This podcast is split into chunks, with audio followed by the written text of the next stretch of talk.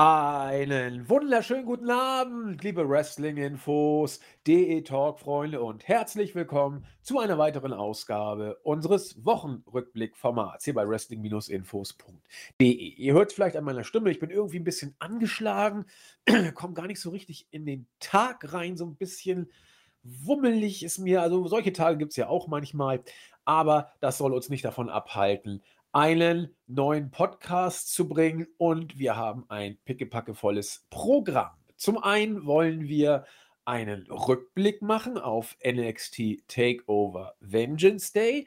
Dann wollen wir einen Ausblick machen auf die Elimination Chamber, die ja am Wochenende stattfindet. Dabei gehen wir auch mal kurz auf die Weeklies ein, die diese Woche ja auch stattfanden. Und wir wollen aus dem Newskessel eine Geschichte aufgreifen, die ja eigentlich nichts Neues ist, aber die mir oder uns, sag ich mal, doch relativ wichtig ist, das immer wieder mal zu betonen, weil das eben doch zeigt, wie das bei WWE so läuft, von wegen freie Performer und freiberufliche Worker. Es geht um das äh, ja, ich mal in Anführungszeichen, Nebenverdienstverbot, den die WWE jetzt nochmal in schärferer Form ihren Performern auferlegt hat. Äh, Twitter, Instagram, jegliche monetarisierten Posts, die irgendwelche Drittparteien benennen und mit denen man auch richtig gut Asche machen kann nebenbei. Ich habe da Zahlen gesehen, wenn die stimmen, ja, guten Morgen, sind verboten. Das heißt, Schluss mit lustig. All das soll heute unser Thema sein und das mache ich wieder mit dem Christian, unserem Chris aus Wien. Wunderschönen guten Abend. Ja, ich wünsche euch allen nachträglich einen schönen Valentinstag. Ich hoffe, ihr habt ihn alle schön verbracht mit den Liebsten. Und ja, ob wir uns in WW verliebt haben diese Woche, das werden wir heute besprechen. Das war aber eine wunderbare Einleitung. Hast du, hast du dich vorbereitet oder war das gerade zugeflogen? Also ich habe kurz auf meine Noten geschaut und da habe ich irgendwie so das Datum von äh, NXT Vengeance Day gehabt und mir gedacht, ah ja, war ja Valentinstag und habe ich mir gedacht, ich werde dann vielleicht ein bisschen was mir kreieren. es war etwas kitschig, aber sei es drum. ja, warum denn nicht? Also eigentlich äh, immer schön über Liebe zu sprechen, da sind wir ja weit vorne. Ja.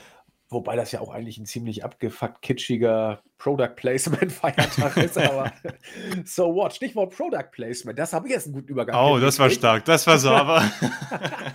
ja, ähm, ja, wir improvisieren ja sofort auf äh, äußere Einflüsse hier.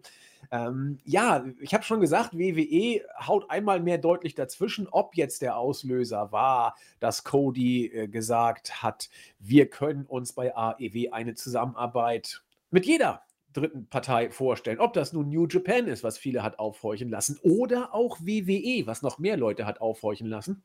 Cody gibt sich da diplomatisch, ähm, ja, ich will nicht sagen kapitalistisch, aber mal open-minded. Man guckt, und lässt sich alle Optionen offen. Auch äh, die drei Buchstaben W, W und E sind gefallen. Und ob jetzt Vince daraufhin gesagt hat, solche Stopp, also alle Posts, die Drittparteien beinhalten und überhaupt äh, Werbeeinnahmen sind sowieso verboten nebenbei, äh, weiß man nicht. Fakt ist aber, dass die WWE einmal mehr hart durchgegriffen hat und äh, sowas war ja schon seit längerem verboten, aber jetzt nochmal mit drastischeren Strafen belegt und das auch öffentlich gemacht hat, muss man ja sagen. Äh, ist ja interessant, wenn man so mal guckt, wenn die Zahlen denn stimmen, hat Lana im äh, letzten Jahr mit ihren Instagram- und Twitter-Posts, in erster Linie wird es ja Instagram sein, äh, ich weiß nicht, 59 Posts, da soll sie über 600.000 Dollar gemacht haben.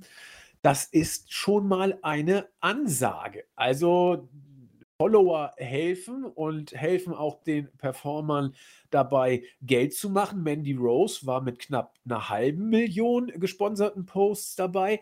Das ist schon eine Ansage. Und wenn man weiß, äh, wie WWE so drauf ist, sind das nun Nebenverdienste, die natürlich Nebenverdienste sind. Äh, aber ich weiß nicht, ob Lana mit ihrem regulären WWE-Gehalt eine Million im Jahr verdient. Da kann man zumindest mal vorsichtig sein. Äh, warum? Also das ist, warum macht WWE das? WWE pocht ja immer darauf, wir haben äh, freiberufliche Talente, die sind nicht angestellt und so weiter und so fort.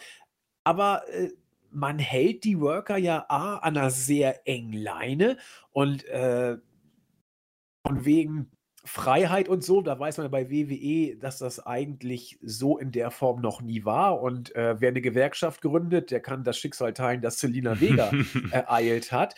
Also äh, WWE nutzt diese Corona-Zeit, da kommen wir auch nochmal drauf zu sprechen, um die Zügel etwas anzuziehen.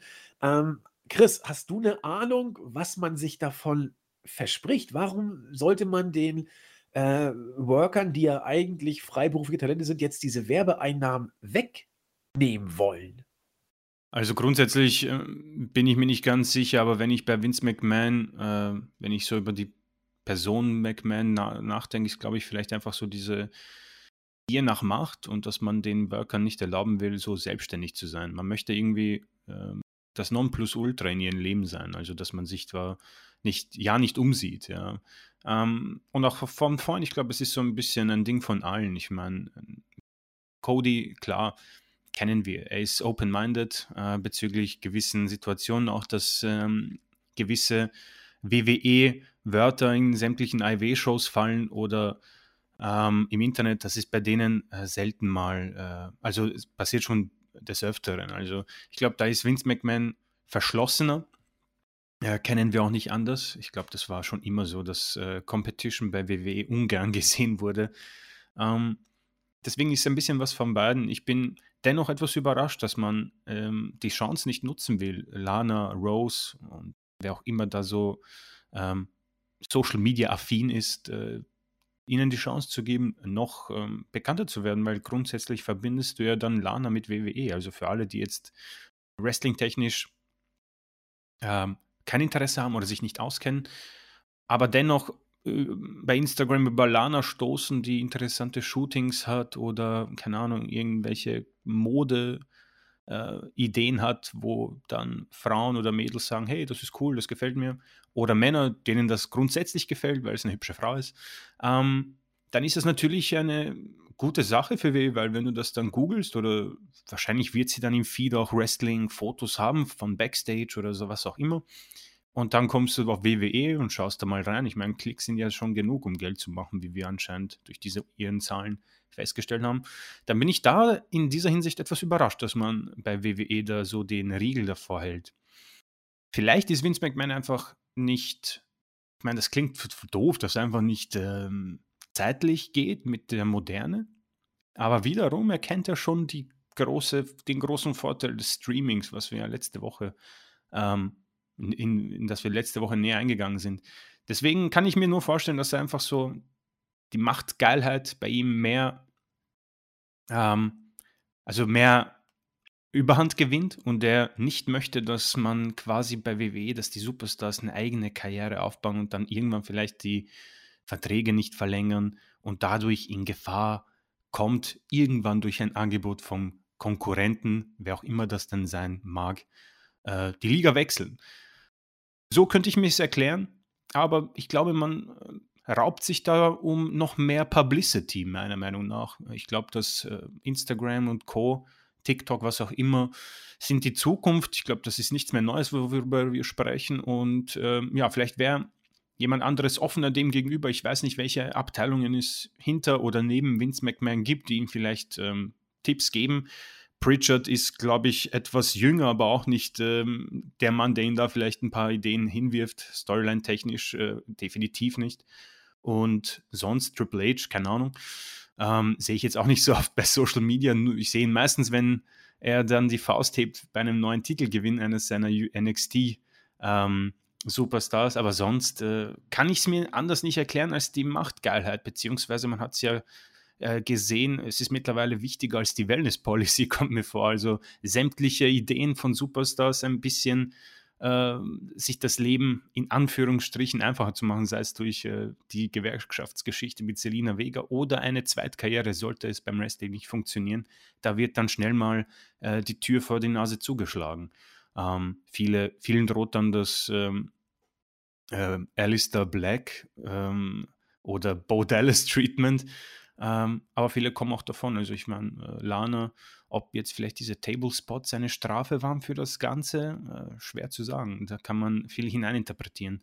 Ähm, zusammengefasst, wahrscheinlich Machtgeilheit und irgendwo auch die Angst des Konkurrenten. So blöd es klingt eigentlich für eine WWE, die, wie wir es angesprochen haben, ja so stark wie noch nie äh, zu sein mag oder scheint oder ist. Ja, ich äh, habe da auch noch mal drüber nachgedacht. Und zwar, es, es könnte zwei Gründe geben, die sich mir da irgendwie äh, aufdrängen, ist falsch, aber die mir da ins Gedächtnis kommen. Also einmal vielleicht wirklich äh, der ähm, ja, Kontrollwang ist falsch, aber die Kontrolle äh, haben zu wollen. Einmal vielleicht um der Kontrolle selbst willen und zum anderen aber vielleicht auch aus ja, rechtlichen Gründen. Ähm, ne, rechtliche Gründe mache ich gleich, das ist das zweite Argument. Aber die Kontrolle äh, äh, aus Prinzip sozusagen. Denn wir haben es ja, und da schließt sich der Kreis zum letzten Podcast, wir haben ja gesagt, der Star ist die Company im letzten Podcast. Und äh, kann man ja ruhig so sagen, Mandy Rose, Lana, die hätten nicht annähernd so viel Follower, wenn sie nicht bei WWE unter Vertrag stehen. Das glaube ich, kann man schon sagen. Und äh, hier ist jetzt nicht ein Star zu WWE gekommen, der WWE Glanz verleiht, sondern hier ist jemand zu WWE gekommen und hat davon profitiert. Ich glaube, das kann man so schon sagen. Und wenn Vince dann äh, sich dessen durchaus bewusst ist, dann sagt er auch so, sorry Freunde, ihr seid durch mich bekannt geworden und solange ihr eure Füße unter meinen Tisch stellt, äh, werdet ihr bitte auch nur von mir bezahlt und macht euch nicht euren äh, Ruhm, den ihr durch WWE bekommen habt, jetzt auch noch nebenbei zunutze. Das mag sein, dass das ein Thema ist. Vielleicht äh, gibt es da auch jurist juristische Probleme dahingehend, dass WWE ja äh, Sponsoring-Verträge hat. Und wenn dann Talente von WWE ihre eigene Werbung machen, mag das vielleicht auch irgendwie rechtlich für den Marktführer problematisch sein. Andererseits, man betont ja immer, dass das äh, Freelancer sind und freie, äh, freiberuflicher, freiberufliche ja, Künstler. Äh, dann können die auch freiberuflich künstlerisch machen, was sie wollen. Also das ist dann wieder ein Stück weit widersprüchlich, diese Argumentation sodass eigentlich nur bleibt, äh, dass Vince die Kontrolle hat. Er will alles, was das WWE-Produkt irgendwie symbolisiert ähm, oder dafür steht oder mit in Verbindung gebracht wird, äh, steuern. Und äh, wenn ein WWE-Teil etwas macht, dann will er da auch entsprechend klären, wofür dieses WWE-Teil Werbung macht oder wofür WWE-Teil eben keine Werbung macht. Äh, sprich, alles, was passiert, entscheidet er und nicht das Teil des WWE-Universums, hier Lana oder Mandy Rose, auf eigene Faust. Ich bin mir relativ sicher, dass das vielleicht einen gewissen Ausschlag geben kann, aber das war, ist natürlich Spekulation. Fakt ist, dass man durch solche Maßnahmen eben sieht, dass alles, was WWE so von sich gibt, von wegen Freelancer und freie Künstler, schlicht nur dummes Gelaber ist. Denn äh, wie kurz die Leine ist, die WWE ihren Workern lässt, werden durch solche Sachen deutlich. Und das ist wiederum auch ein Schritt zum zweiten Thema unseres Podcasts. WWE kann sich derzeit ja wirklich erlauben. Muss man ja so sagen. Also Corona hat WWE, das klingt jetzt hart, von vorn bis hinten in die Karten gespielt.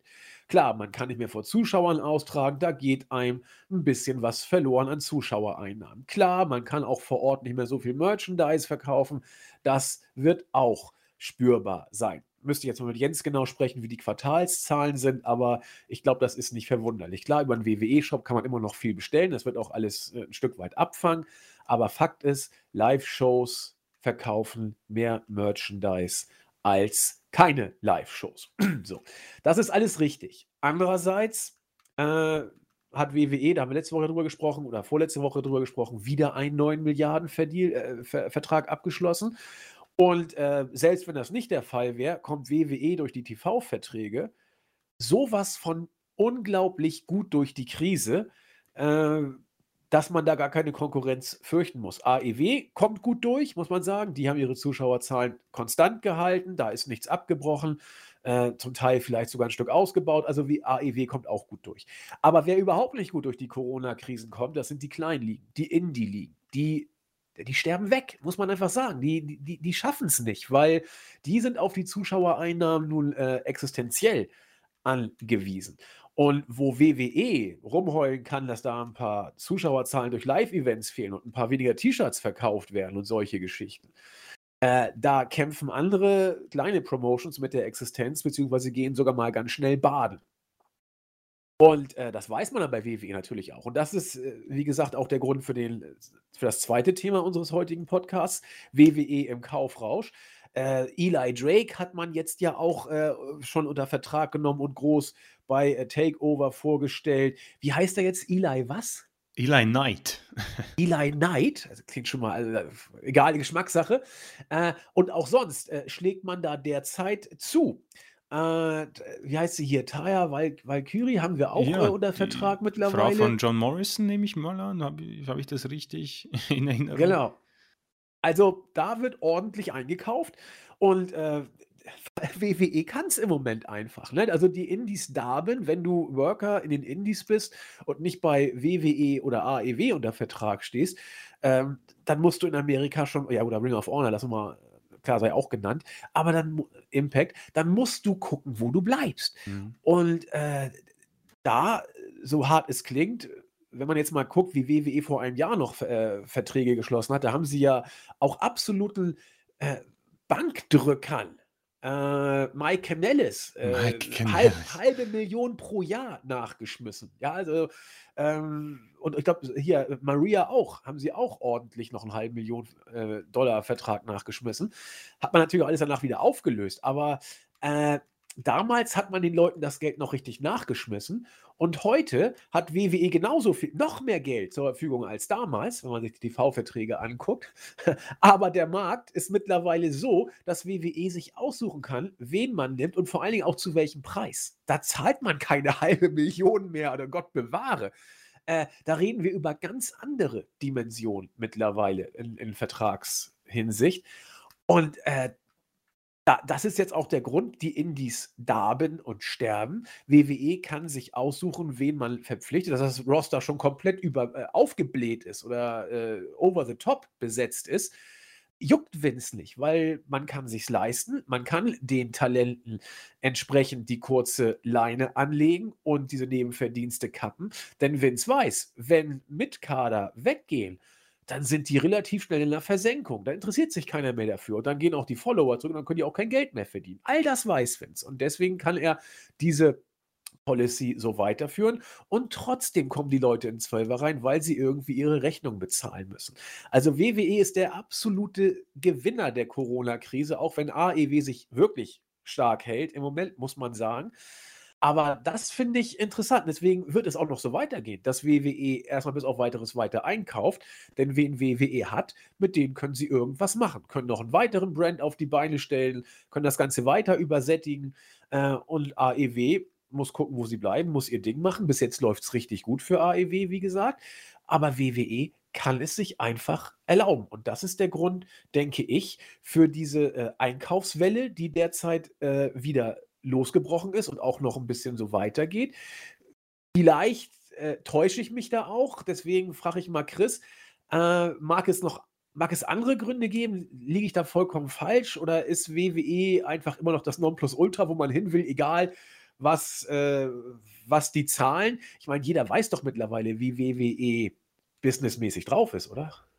Ja, definitiv. Ich, ich, würd, also ich stimme definitiv zu. Ich meine, wir haben eine kleine Vorbesprechung gehabt, äh, bevor wir aufgenommen haben, und ich habe halt ein bisschen auch vergessen, dass ähm, ja die Zeiten sich dann doch verändert haben. Wir sind mittlerweile äh, schon einem Jahr, glaube ich. Im März hat das, glaube ich, angefangen, wirklich in Europa.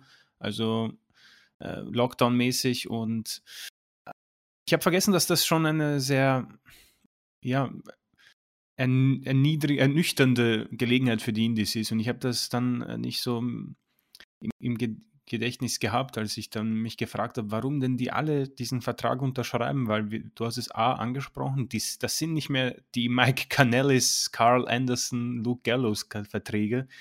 Ähm, das sind wahrscheinlich äh, diese 500 Dollar Verträge bei NXT, von denen wir ja äh, mittlerweile wissen. Es ist definitiv spannend. Also mittlerweile befinden wir uns ja wrestling-technisch, ähm, ja, ich möchte nicht sagen, in einem absoluten Hoch. Ähm, man, man sieht die, die wie viele Talente da draußen sind. Man sieht, wie viele Wrestler da unterwegs sind, wie viele Promotions, auch wenn leider viele wahrscheinlich jetzt ähm, zu Ende gehen oder äh, das nicht überleben. Äh, was die WWE macht, ist natürlich äh, definitiv ähm, ein bisschen so ihren Standpunkt äh, mal wieder setzen, weil man muss ja schon zugeben, vor Corona hat man gemerkt, dass ein bisschen die Steine bröckeln. Der Weg zur AEW hat sich geöffnet und viele haben ihn genommen. Äh, viele sprechen von großartigen Shows, von Ausverkauf, von Ratings. Also grundsätzlich ähm, alles, worüber wir jahrelang gesprochen haben, haben sie geschafft. Einen reichen Mann, der wirklich investiert und der dahinter ist, hinter diesem Projekt. Mehrere Superstars, die einen Namen haben, sei es Kenny Omega, Chris Jericho, John Moxley. Ähm, und dann hat man gese gesehen, dass da auch ein Panik herrscht. Mittlerweile sind wir hier. Es gibt WWE, es gibt AEW, es gibt Impact, die ein bisschen da wie ein kleines Kind da über das Fenster gucken. Ähm, auch profitieren natürlich durch AEW. Die helfen ihnen da schon sehr aus. Ähm, die Videobotschaften sind immer sehr, sehr cool, kann ich jedem empfehlen, der sie nicht kennt, ähm, von Tony Khan. Ähm, und was du halt machst, ich glaube, man kann es ein bisschen vergleichen, was wir gesagt haben. Entweder befindet sich WWE schon mittlerweile im zweiten oder dritten Jahr der Selbstzerstörung und wir wissen es nur nicht, oder wir befinden uns mittlerweile im zweiten oder im ersten Jahr der Zerstörung des Konkurrenten, denn ähm, Moxley, Omega, Jericho, ähm, auch Cody, ähm, sind alles nicht Leute, die sehr jung sind. Cody hat auch gesagt, dass er das nicht so lange im, im Ring macht. So, was du jetzt natürlich machst, die Leute, die sich in den Indie-Bereich den Namen gemacht haben, äh, die gibt es jetzt nicht mehr so viel, die man dann holen kann. wenn die jetzt alle quasi zur WWE gehen und dort ihren Namen nicht machen, das hast du schon angesprochen, dann kann das ja allen egal sein, wenn sie dann äh, rausfliegen und dann irgendwie in der Versenkung verschwinden. Jetzt gibt es halt nicht mehr so die Möglichkeit, sich diesen äh, großen Status äh, des Free Agents zu holen, wo man sagt, okay, den müssen wir haben, äh, den holen wir uns jetzt. Keine Ahnung, ich erinnere mich, äh, AJ Styles war ja so ein Beispiel damals, wo, wo, er, äh, wo er dann zur WWE gegangen ist und beim Royal Rumble Debüt, äh, ein Debüt hatte. Ähm, vielleicht auch jetzt irgendwie Jay White, keine Ahnung, kann man vielleicht auch so nennen wo dann die Gefahr war, oder die Gefahr sei es in Anführungszeichen, dass er zur WWE geht äh, und so weiter und so fort. Ich glaube, da gibt es genug Beispiele. Und das äh, wird jetzt, glaube ich, ein bisschen so im Keim erstickt vielleicht. Und man nimmt vielleicht sogar anderen Konkurrenten, ich sage jetzt nicht nur AEW, die Möglichkeit, diese Superstars unter Vertrag zu nehmen, um selbst aus ihnen Stars zu machen oder abzuwarten, was sie eben bei diesen anderen Promotions machen, äh, welche auch immer, um sie dann zu verpflichten, um dann darauf auf diesen Halbstar-Status aufzubauen. Ähm, deswegen ist das natürlich eine absolute äh, ja, Gelegenheit. Das ist äh, von Vince McMahon natürlich wieder so, man möchte meinen Geniestreich. Es ist halt irgendwo pervers, kann man sagen, dass man jetzt hier im Kaufrausch ist und einfach alles im Keim erstickt. Und wie gesagt, ich habe vor der Besprechung, also in der Vorbesprechung gesagt, ich verstehe es nicht. Wieso, wieso gehe ich da hin? Ich muss mir ja nur die, die Bankdrücker, wie du sie benannt hast, ansehen, die da nie wirklich eine Chance bekommen. Äh, da muss ich das Roster nur auf wwe.com anschauen, da vergisst man, was da teilweise noch unter Vertrag steht. Ähm, und dann habe ich mir gedacht, ist vielleicht der Name noch immer so groß? Und dann wirken da halt wahrscheinlich beide Dinge. Entweder die Angst vor, der, vor dem Existenzverlust, viele von denen sind ja auch Väter, ähm, Elternteil, man hat sich vielleicht eine Wohnung einen Kredit geholt und dann klopft WWE und dann kommt halt auch dieser Name so, ja, es ist halt WWE, ja. Und auch wenn es die Alternative gibt im Namen AEW, ich glaube, irgendwo ist halt der Name noch immer so verankert im, in der Wrestling-Welt, in der Wrestler-Welt, ähm, der halt dann diesen ähm, Weg dann durchbricht und wo man sagt, ja, es ist doch, es ist WWE einfach. Und äh, dann unterschreibt man den Vertrag und ähm, du hast es schön angesprochen, das ist heftig, was, was ein Jahr einen Unterschied macht. WWE scheint äh, in allen Belangen im Moment die Pole-Position zu holen und alles andere in Keim zu ersticken. Und ich glaube, da schließt sich dann auch der Kreis zur letzten Woche. Ich meine, zu viele Superstars. Ich meine, man hat äh, Raw, SmackDown, NXT, NXT UK, Tour 5 Live, Main Event, NXT India. Ähm, man wird noch eine äh, noch ein Brand öffnen wahrscheinlich. Und dann kannst du sie halt dort irgendwie einsetzen. Und wie du gesagt hast, wenn es nicht klappt, ja, mein Gott, wir haben zehn oder wir haben fünf bis zehn Jahre deiner Karriere getötet. Ähm, wenn dich AEW jetzt nimmt, sei es drum, äh, viel Spaß. Und so hat man quasi alles in der eigenen Hand und muss sich nicht sorgen. Zumindest ähm, gehen wir beide davon aus, du hast es wunderbar angesprochen letzte Woche, wir wissen nicht, ob das nicht schon ähm, die Selbstzerstörung ist oder das Ende. Ich glaube nicht, aber ganz genau kann man es nicht wissen. Aber so würde ich das Ganze mal zusammenfassen. Ja, ich bin auch äh, sehr gespannt, wie diese Geschichte weitergeht. Wir haben es ja auch gesagt, das ist eine Phase, die noch lange nicht abgeschlossen ist. Sie ist auch wohl noch nicht oder nicht mehr in ihrem Beginnstadium, sondern schon ein bisschen weiter fortgeschritten. Alleine, wo sie endet, äh, können wir derzeit nicht im Ansatz voraussehen. Wie du sagtest, entweder WWE zerstört sich selbst oder WWE zerstört den Rest. Und da bin ich äh, sehr gespannt.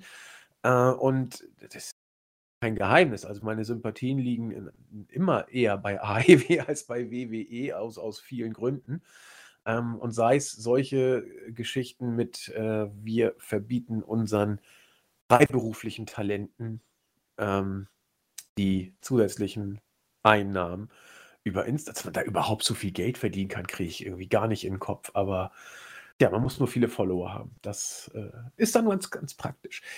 Ja, äh, finde ich ganz interessant. WWE kauft die Talente. WWE hat ein unglaublich großes und auch unglaublich starkes Roster.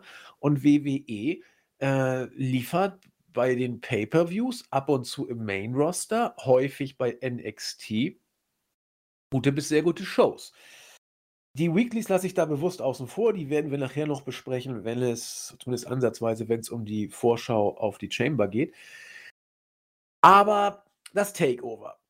Ich habe Chris in der Vorbesprechung gefragt, rundheraus, wie fandest du es? Er hat gesagt, ja, was hast du nochmal gesagt, Chris? Sag's gerne nochmal. Ich weiß schon gar nicht mehr so genau, wie Ich habe gesagt, äh, großartiges Wrestling, wahrscheinlich eine Show, die äh, alle Main-Roster-Shows pulverisiert hat, wrestling-technisch und wahrscheinlich auch eine der besten NXT-Shows, Takeovers der letzten Jahre. Aber, das haben wir oft gesagt, es hat mich stellenweise nicht abgeholt und ich weiß nicht mal warum. ja, und äh, ich habe ganz bewusst mal einfach nur so frisch heraus den Chris gefragt, wie er es fand.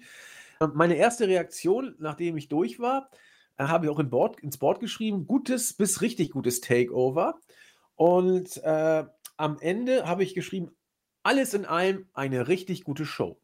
Und da bleibe ich auch bei. Mhm. Aber, äh, wie Chris sagte, die hat mich, also, ich muss aufpassen, sie hatte mich komischerweise zu Beginn also ich also es war das wrestlerisch nee, also noch schwächer oder nicht ganz das, das Anführungszeichen schwächste Match war für mich äh, NXT Women's Championship Match, Io Shirai gegen Mercedes mhm. Martinez und, und Tony Storm. Es war kurz, es war okay, aber es war, es war da. So.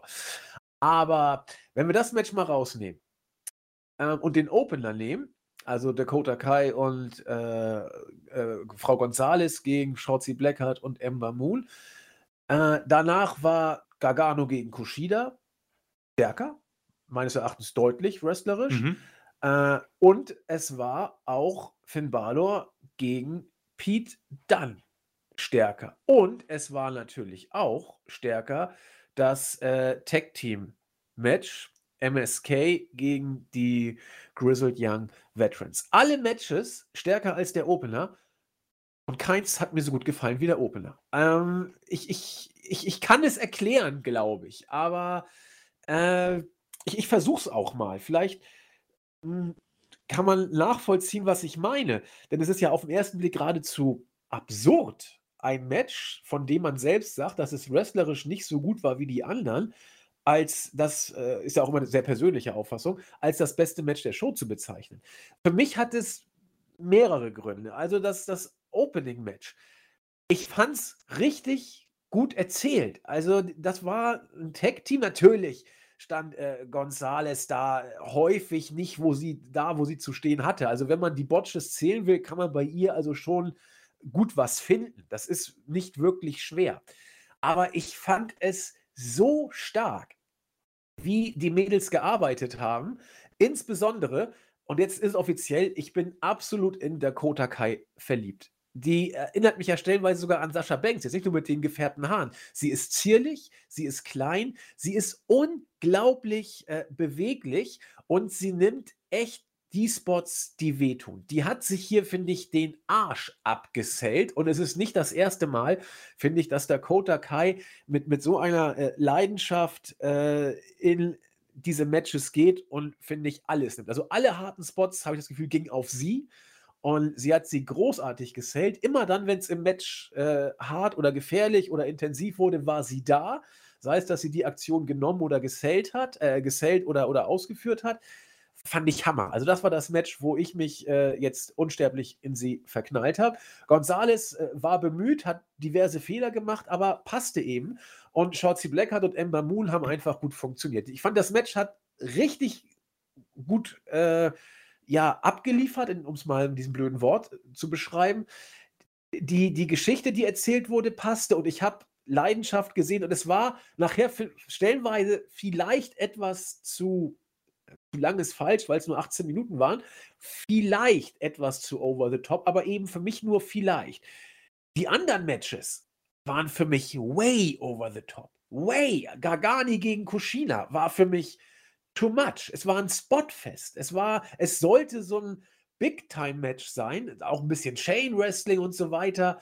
Aber es war zuerst war es mir ein bisschen zu fast, fast, schon, fast schon New Japan-mäßig.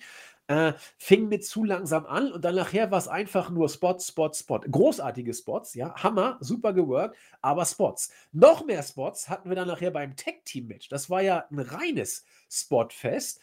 Und ähm, ja, das also erstmal nur dazu. Main Event und Mädels äh, Match nachher noch was zu. Aber das ist für mich, es, es ist bei NXT für mich, ein, man hat die Spirale, glaube ich, überdreht. Äh, man ist man man kann es nicht mehr toppen, was man vor ein 2 Jahren da abgeliefert hat. Und wenn du auf dem hohen Level bist, dann musst du irgendwie was neu erfinden. Du musst versuchen, dann einen Schritt zurückzugehen. Das hat Alex Wright bei uns im Interview damals vor zwei Jahren auch schon gesagt. Ähm, oder, äh, du du du läufst dich tot.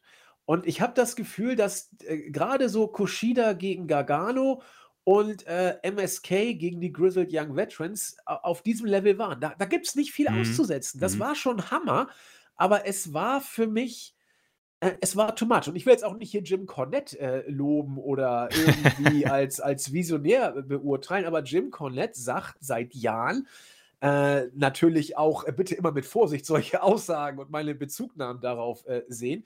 Jim Cornette sagt, das ist ein Rumgehampel und kein Profi-Wrestling. Das ist natürlich in der Form auch Schwachsinn, ja, nicht falsch verstehen. Aber ich weiß oder kann zumindest erahnen, worauf er hinaus will, äh, dass das Ganze vielleicht seinen Zenit hat und mehr eine choreografische Turneinlage manchmal ist, als die Illusion eines Kampfes, was ich im Opener zum Beispiel eher wahrgenommen habe, als in den Matches, die danach kamen. Das wird wohl der Grund sein, besser kann ich es nicht kommunizieren oder versuchen zu erklären, warum ich den Opener richtig geil fand und den Rest als großartige Matches anerkannt habe, die mir persönlich aber nichts gegeben haben. oder weniger gegeben haben, sagen wir es mal so. Äh, Chris, das war meine Erklärung, warum es bei mir nicht so richtig gefunzt hat. Warum hat es dich nicht abgeholt?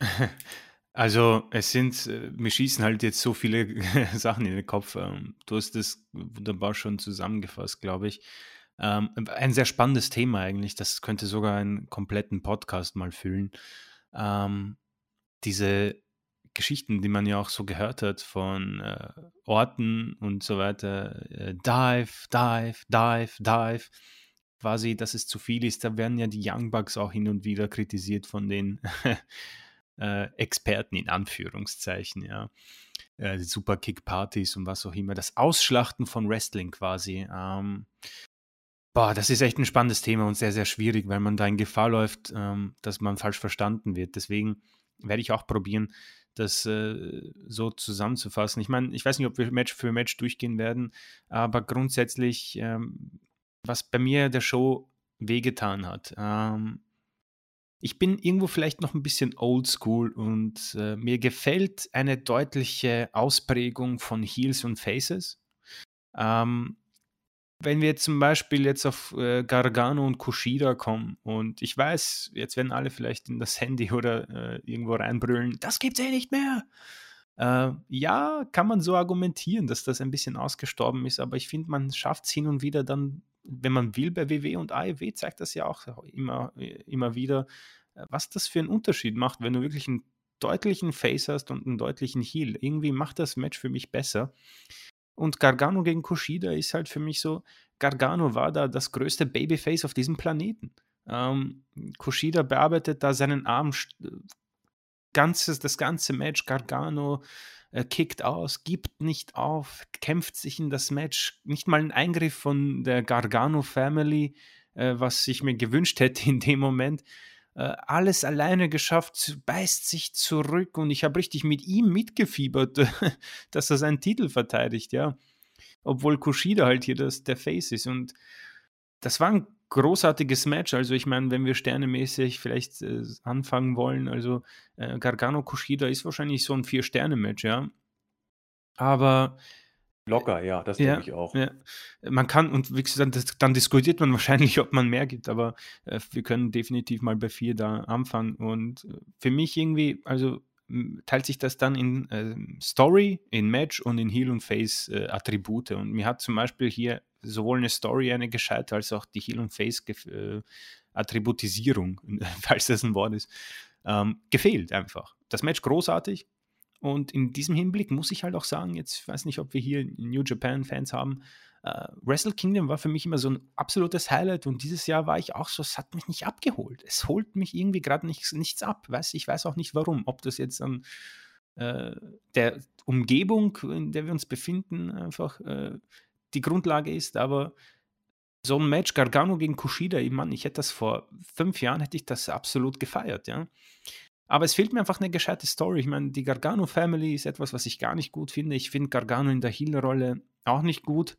Ähm, aber vielleicht komme ich dazu noch äh, ganz schnell. Ich finde zum Beispiel Daniel Bryan, Sami Zayn können beides so gut darstellen. Und ich finde, Gargano ist einfach nur ein Face. Er kann einfach nur ein Face sein.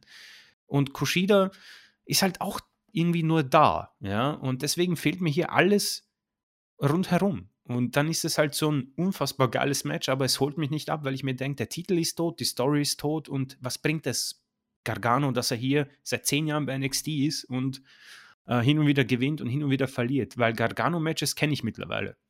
Ähm, so witzig es ist, ich, ich kann das sogar mit John Cena-Matches vergleichen. ja, ist, kann, ich, kann ich genau verstehen, was du meinst. Ja, ja. ja. Ähm, deswegen äh, muss ich dir recht geben, dann hast du halt die Damen hier. A, es ist mal was Neues. Du hast einen neuen, äh, eine neue Trophäe. Du hast also eine Story. Du hast eine ganz klare Heal- und Face-Attributisierung.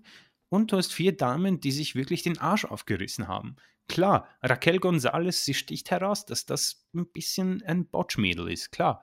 Aber du hast Nia Jax im Main-Roster, die das wöchentlich macht. Ähm, und ich muss auch sagen, Dakota Kai, das habe ich oftmals gesagt, ich finde, sie ist ein, ein sie wird einfach nicht so wertgeschätzt. Ich finde, sie macht das schon sehr lange sehr gut. Ich finde, seit ihrem Heel-Turn ist sie absolut genial und großartig. Und ich hätte mir vielleicht gewünscht, dass sie Rhea Ripley als Partnerin bekommen und sie quasi dieses neue Heel-Duo bilden. Aber das passt, sei es drum.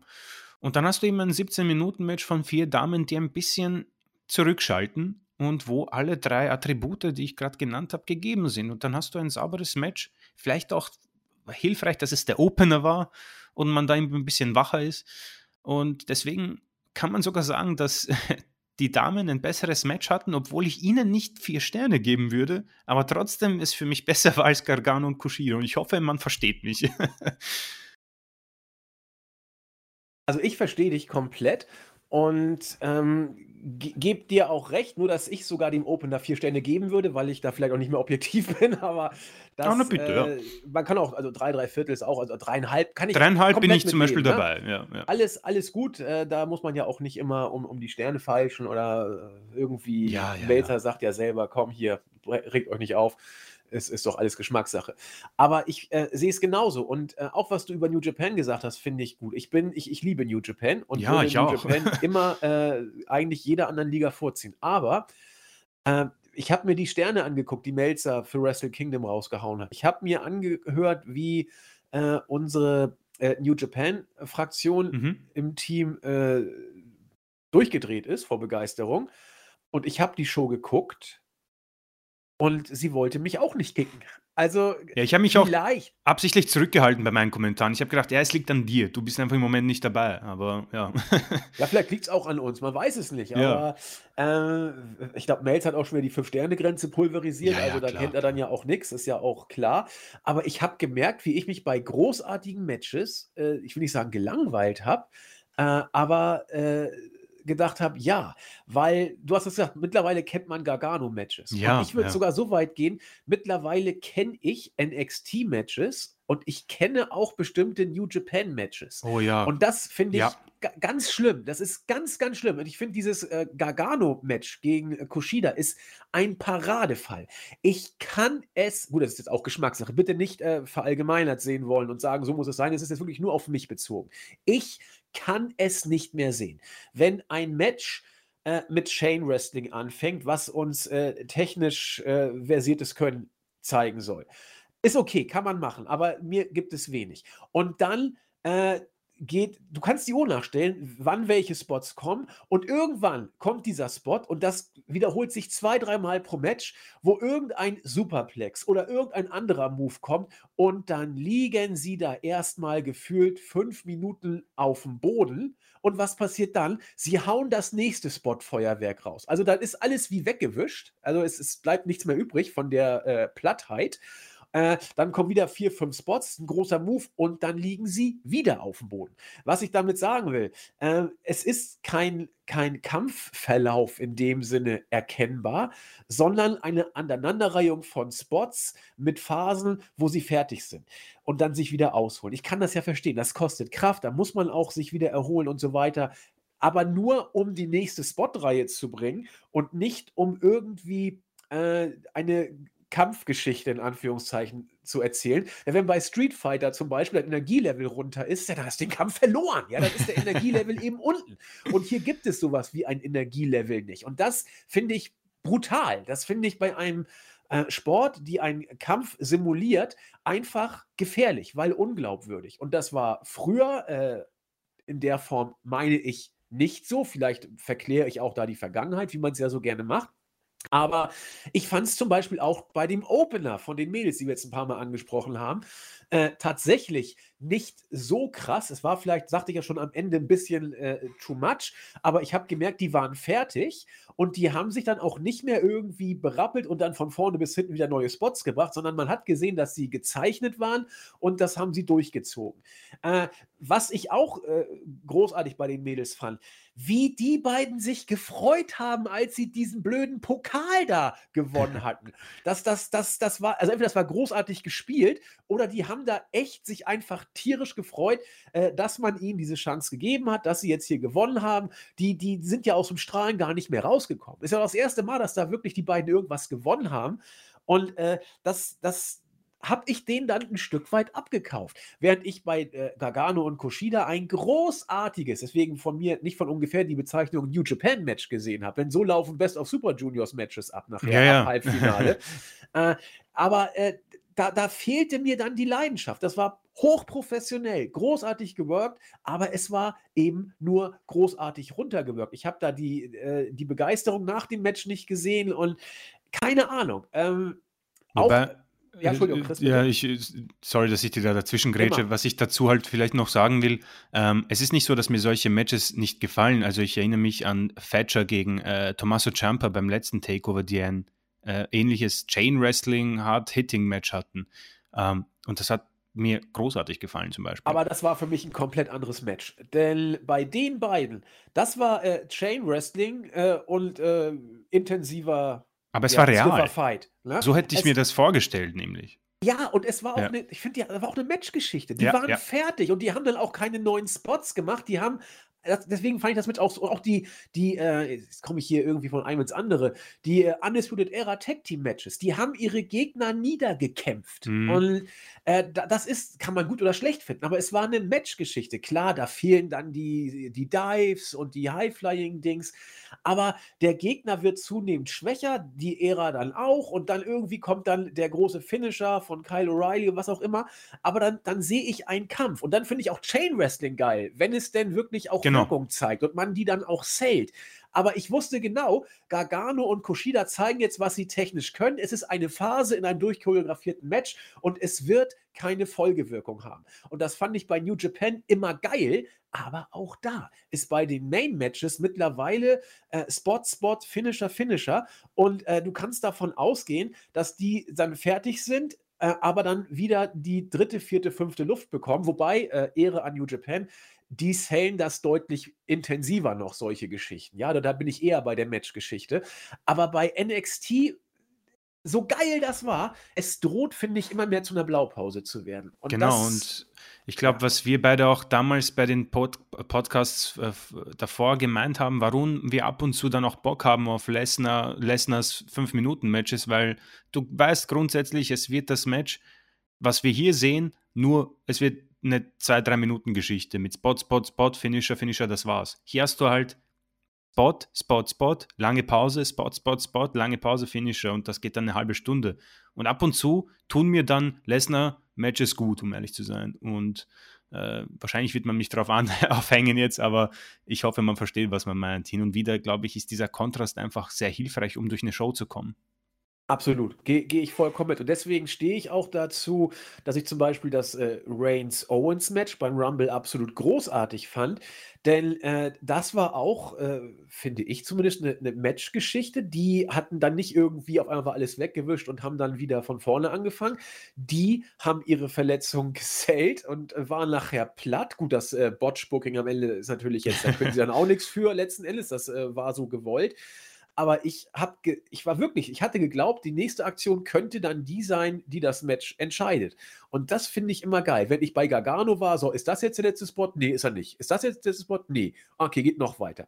Äh, da, da, da, da kann jeder, weiß ich nicht, ich weiß nicht, wie ich sagen soll, das, das Finish ist immer random, weil es könnte ewig so weitergehen, aber es könnte jetzt auch vorbei sein mit diesem Spot-Festival. Und das ist, wie gesagt, ich will äh, jetzt nicht unseren berühmten Jim Cornette da äh, hervorbemühen, aber im Ansatz kann ich nachvollziehen, mhm. was er meint. Ne? Und äh, deswegen sticht für mich das erste Match hier bei Takeover ein Stück weit raus, weil, ja, vielleicht auch, weil ich mit Dakota Kai äh, ein Stück mitfiebern kann. Ich, ich mag die einfach. Äh, weil da dieses, äh, ich finde sie als Face gut, als Heel auch. Äh, ich finde, sie, sie kam gar nicht heelig rüber. Ich fand, sie hat absolut, so stelle ich mir ein Babyface vor. Sie hat hart geworkt, sie wollte gewinnen, hat investiert. Weiß nicht, fand ich mega geil. Ähm, ja, Gargano Kushida haben wir durch. Mhm. Was wollen wir zu MSK gegen die Grizzled Young Veterans sagen? Hammer-Match, ja. super. Äh, Spot, Spot, Spot. Also ich muss äh, sagen, MSK, äh, Schande über mein Haupt. Ich habe nicht sehr viel von diesen Männern mitbekommen in meiner äh, Zeit als Wrestling-Fan. Ähm, und gut, Grizzled Young Veterans, die kenne ich ziemlich gut durch NXT UK. Ähm, was ich sagen möchte, ist, dass die Grizzled Young Veterans wirklich großartige Worker sind. Also ich finde, das war wirklich äh, eine Blaupause, wie du ein Tag Team Match works, glaube ich. Aber auch hier trifft das Gleiche zu. Ich meine, hier hast du 18 Minuten und für mich ist das. Ah, boah, das ist so schwer ob das vielleicht für mich persönlich das beste Match war, einfach wegen der Matchzeit und weil 25 äh, Minuten Gargano Kushida und 25 Minuten Ballo und dann ist mir zu, einfach dieses Mal zu viel vorgekommen. Und vielleicht gebe ich diesen vier Männern Match of the Night, aber das ist alles ziemlich verschwommen bei mir, weil auch dieses Match von mir eigentlich vier Sterne bekommt, ganz ehrlich. Ja, ich habe fast jedem Match vier Sterne gegeben. Ja. Und ich meine, am Ende werden wir eh, äh, uns ein bisschen schwer tun, das zu, zu, zu irgendwie zu äh, besprechen, wenn eine Matchcard von 1, 2, 3, 4, 5, äh, vier davon vier Sterne haben. ähm, und es äh, ein bisschen einen Fahrerbeigeschmack hat, aber gut, werden wir dann schauen, wie wir das machen. Aber um ehrlich zu sein, meine äh, lieben Zuhörerinnen und Zuhörer, ich kann nicht viel zu diesem Match dazu sagen, außer Spot, Spot, Spot, genial, großartig gewirkt. Die Grizzled Young Veterans gehören für mich eigentlich als Tag Team Champions bei NXT und ich freue mich auf MSK, weil die haben mich hier ziemlich begeistert und ähm, jeder, der diesem Match mehr als vier Sterne gibt, kann ich verstehen. Jeder, der das mehr gefeiert hat als wir, verstehe ich auch. Und vielleicht, wenn ich in, keine Ahnung, ein, zwei Jahren einfach random NXT Vengeance Day aufdrehe und mir diese Show anschaue, werde ich mir denken, holy shit, das sind alles Fünf-Sterne-Matches. ja, ähm, kann, ich, kann ich nachvollziehen. Vielleicht ja, vielleicht, wenn man das Ganze in 'ner anderen aus einer anderen Perspektive wieder sieht, aus einer anderen Zeit, wenn sich das Wrestling wieder etwas geändert hat, vielleicht ist das dann hier die Nonplusultra-Show, ne? Also, klar, Ja. äh, wir haben uns vielleicht auch satt gesehen zu doll an an an dieser Art, äh, der der der Matches, sodass, äh, ich das durchaus, äh, nachvollziehen kann. Ich wollte mal kurz was anderes schauen. Ich habe nämlich zu meiner Schande doch, jetzt habe ich's. Ähm ich bin mir auch also, ich bin mir nicht sicher, aber ich, äh, glaube, dass, ähm, unser wo habe ich ihn? Äh, Wesley Potenzial hat, 'n Star zu werden. Äh, was was Charisma und, äh, Körperbau, Athletik und so weiter angeht, könnte das etwas werden bin ich mal gespannt, äh, ob man MSK zusammenlässt oder wie schnell Vince sagt, wir müssen die trennen. Denn äh, Wesley, glaube ich, mhm. äh, ich will jetzt hier nicht den Vergleich mit Otis und Tucker bringen, wo Otis derjenige war, wo ziemlich klar war, was passiert. Aber äh, ich glaube, dass Nash Carter von Wesley mehr profitieren wird auf Sicht als Wesley von Wes äh, Nash Carter. Aber müssen wir mal absehen. Die Grizzled Young Veterans, du hast es schön gesagt, ein klassisches Tag-Team. Äh, ich, ich musste äh, ein bisschen an äh, unsere, ja, jetzt sind sie bei AEG. FTR. Ja, FTR. Ich habe genau Muss, das Gleiche gesagt. Musste ich dran denken, ein Stück weit. Also, wie sie worken, konservativ, ja. klassisch, oldschool, Tech-Team. Also, nochmal, das war ein scheiß gutes Tech-Team-Match. Äh, Auf jeden Fall. Wrong, ja. ne? Also, ja. da wollen wir hier auch gar nicht streiten. Ähm, und von daher passt schon. Ich glaube, wir müssen uns auch über den NXT Triple Threat Match, äh, müssen wir uns nicht groß auslassen. Das war ein gutes Match, äh, aber wohl das Schwächste des Abends. Ich glaube, da kann man sich aus dem Fenster lehnen. Haben ein äh, bisschen Pech gehabt, die Mädels mit dem ja. Tisch, leider. Ähm, wo, ich muss auch sagen, was waren, das war ja die mega Müllhalde dort. Was haben die bitte alles für aufgeführt, die Kommentatoren da? Das war ja voll mit Müll, diese Kommentatorenpult. Also, Stimmt ähm, aber was man vielleicht noch sagen kann zu der Women's Division, dann schließen wir es ab. Ähm, ich finde es ein bisschen schade, dass man im Main Roster nicht ein bisschen mehr äh, auf NXT zugreift und sich so festgekrallt hat an äh, Asuka, Charlotte, Sasha und Bailey. Äh, du hast hier mit Shirai, Storm, äh, Dakota Kai, Ember Moon, Shotzi Blackheart, Uh, Rare Ripley, so viel wunderbares Talent und uh, du hast es leider ziemlich versaut mit Baszler und Rare Ripley. Ähm, schade, dass man da nicht ein bisschen die Augen offen hält. Man hat nämlich, NXT hat sich meiner Meinung nach ein bisschen erholt in der Frown Division und das äh, wollte ich hier mal loswerden. Also macht Hoffnung, aber ich befürchte, man wird sich bei den Horsewomen bei der WWE ziemlich festgekrallt haben. Ja, schauen wir mal. Ansonsten äh, habe ich jetzt endlich äh, Gewissheit. Tony Storm finde ich ja sowieso super. Äh, und jetzt weiß ich auch warum. Sie ist eine große Motley Crew Fangirl. Also, wenn man sich das mal anguckt, Tony Storm, sie hat, glaube ich, ein äh, O-Umlaut in ihrem Namen. Das mhm. bedeutet, das ist schon äh, Motley Crew-Hinweis.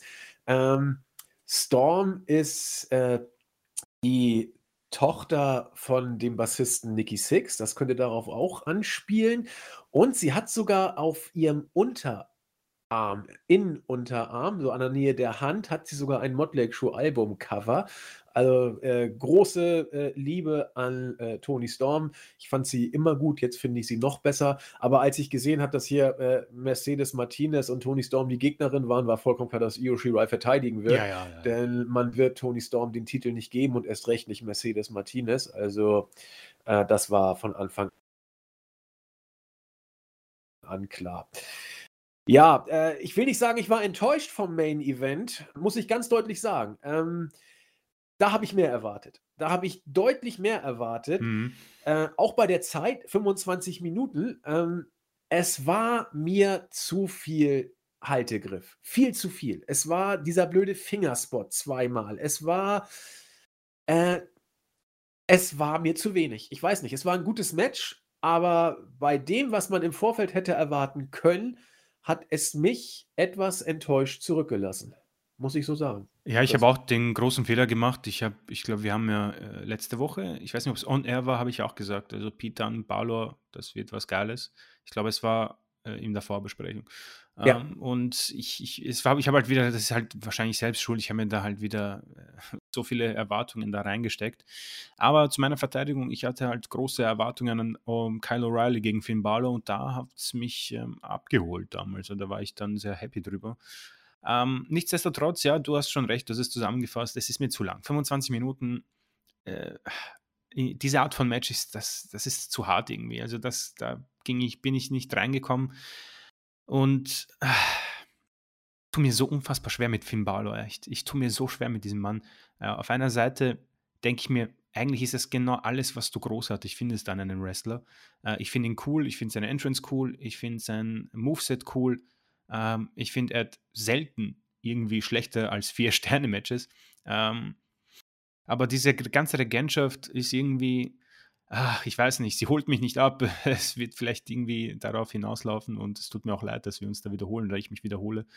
Äh, Pete Dunn auf der anderen Seite ist jemand, der, ich meine, der ist ja noch sehr jung. Warte, wie, wie alt ist denn der Mann?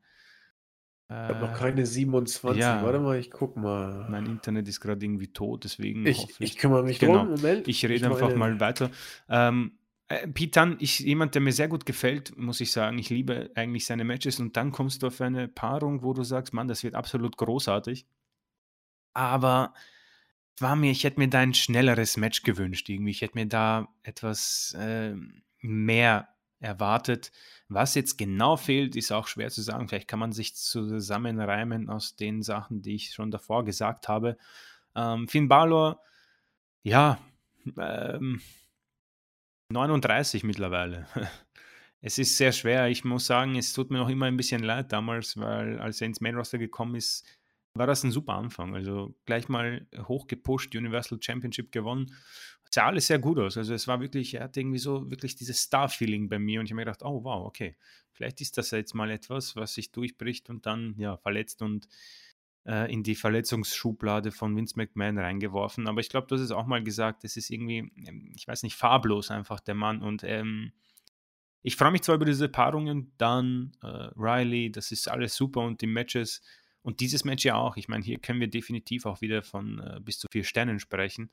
Aber es war ein bisschen underwhelming, um ehrlich zu sein. Und ähm, wenn ein Main Event mich nicht so äh, vom Hocker haut, dann hat das vielleicht ein bisschen so einen Fadenbeigeschmack für die gesamte Show, was etwas unfair ist, aber ähm, versteht mich nicht falsch. Ich glaube, dass ich dieses Match in vielleicht einem Jahr viel besser als jetzt finde, aber vielleicht bin ich im Moment einfach übersättigt. Ja, das ist hypothetisch. Ich glaube, ich werde das Match auch in einem Jahr nicht besser finden. Das ist wirklich so ein Match, wo ich gesagt habe, na, ja, nee, also zu viele Haltegriffe, zu viele Pausen, zu viele Längen. Das wird mich auch in, also das ist kein Match, das ich mir nochmal angucken werde. Da juckt mich wirklich nichts dran, auch wenn es gut geworkt war. Aber nee, nee, meine persönlichen Interessen liegen dann doch woanders. Ich finde es übrigens auch bezeichnend, dass äh, ich diese Show, obwohl sie kürzer war als der Royal Rumble, trotzdem länger fand. Das ist äh, das stimmt Rumble- aber wirklich, ja. der Rumble floss bei mir deutlich äh, entspannter, was eigentlich auch interessant ist. Dass, also ich fand den Rumble besser als Takeover, obwohl Takeover das bessere Wrestling hatte. Das ist irgendwie fast. Aber der Rumble war auch schon stark. Also Ja, ja, der Rumble war stark. Ja. Ja, damit ist unser Takeover vorbei. Äh, wie gesagt, nach dem Opener dachte ich, die Show bläst alles weg. Und komischerweise, obwohl es wrestlerisch besser wurde, fand ich es dann doch nicht mehr so gut. Merkwürdig, das Leben macht manchmal komische Geschichten.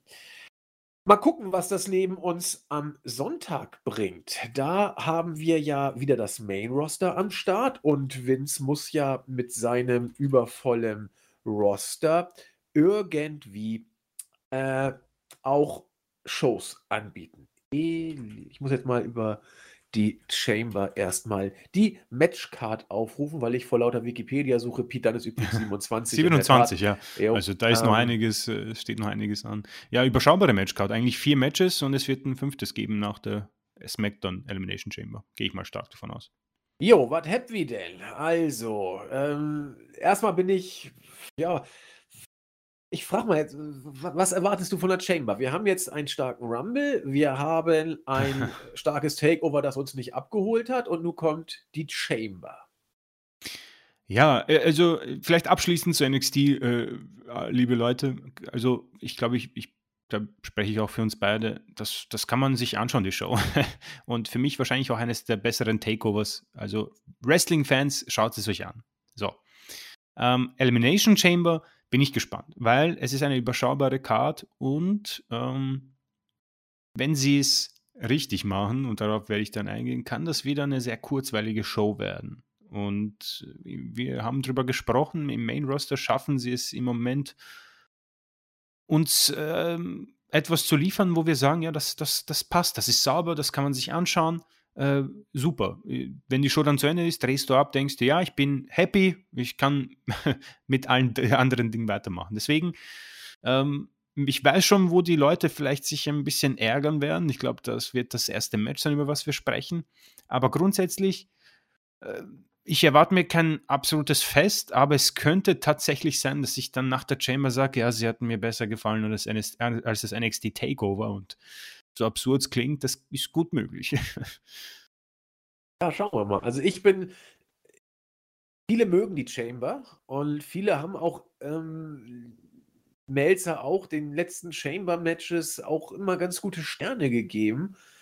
Ja. Ich fand die Chamber immer, immer relativ langweilig, muss ich sagen. Also sie zieht sich, finde ich. Es läuft auf ein, zwei große Spots raus und ansonsten wartest du, bis die Sachen runtergezählt werden und die Leute reinkommen. Also ich bin kein Freund der Chamber, muss ich sagen. Ich finde sie langweilig. Es ist die elendige Geschichte mit den Gimmick-Matches bei WWE. Sie sind ja. einfach alle ausgeschlachtet, um ehrlich zu sein. Also ja. äh, ich muss sagen, seitdem die alle irgendwie so diesen eigenen Pay-Per-View haben und es pro Show zwei bis drei Stück von denen gibt, es ist zu viel. Mach eine draus und benenn es nicht nach einem eigenen Pay-Per-View, genauso wie das Hell in a Cell Match.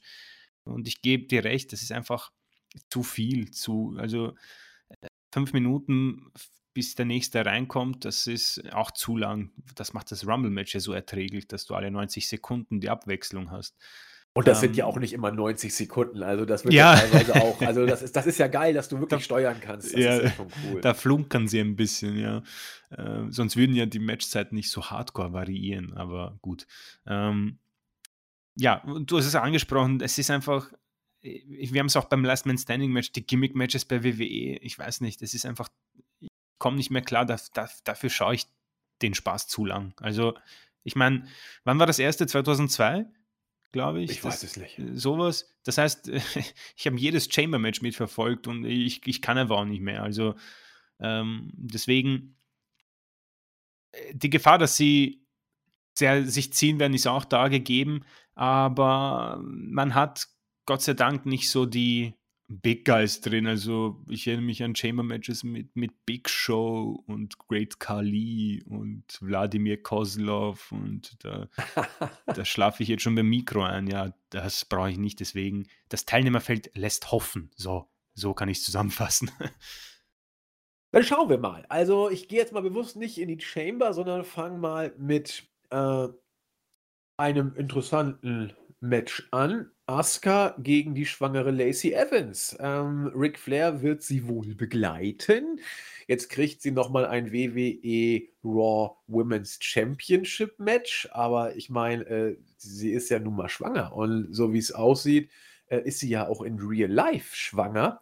Äh, da kannst du ihr wohl keinen Run geben als Championess. Also, äh, ja, also, was passiert jetzt? Eigentlich muss Asuka sie doch jetzt krankenhausreif schlagen, um sie storyline-mäßig rauszuschreiben oder was, was, äh, äh, das, ich, ich, mir, mir graut vor dem Match, muss ich ehrlich gesagt sagen. Also ich persönlich glaube, dass Lacey Evans nicht mal auftauchen wird. Also ja, ich, hoffentlich. Ja, würde ich mir auch hoffen. Also ähm, wenn sie for real schwanger ist, also offenbar äh, haben es alle bestätigt, ähm, dann sollte sie eigentlich mit Raw von den Shows geschrieben worden sein. Also offenbar war das auch sehr kurzfristig. Also die WWE hat das jetzt ja, glaube ich, erst bei Raw oder vor Raw erfahren, was auch immer. Ich weiß nicht, ob Lacey es gewusst hat so.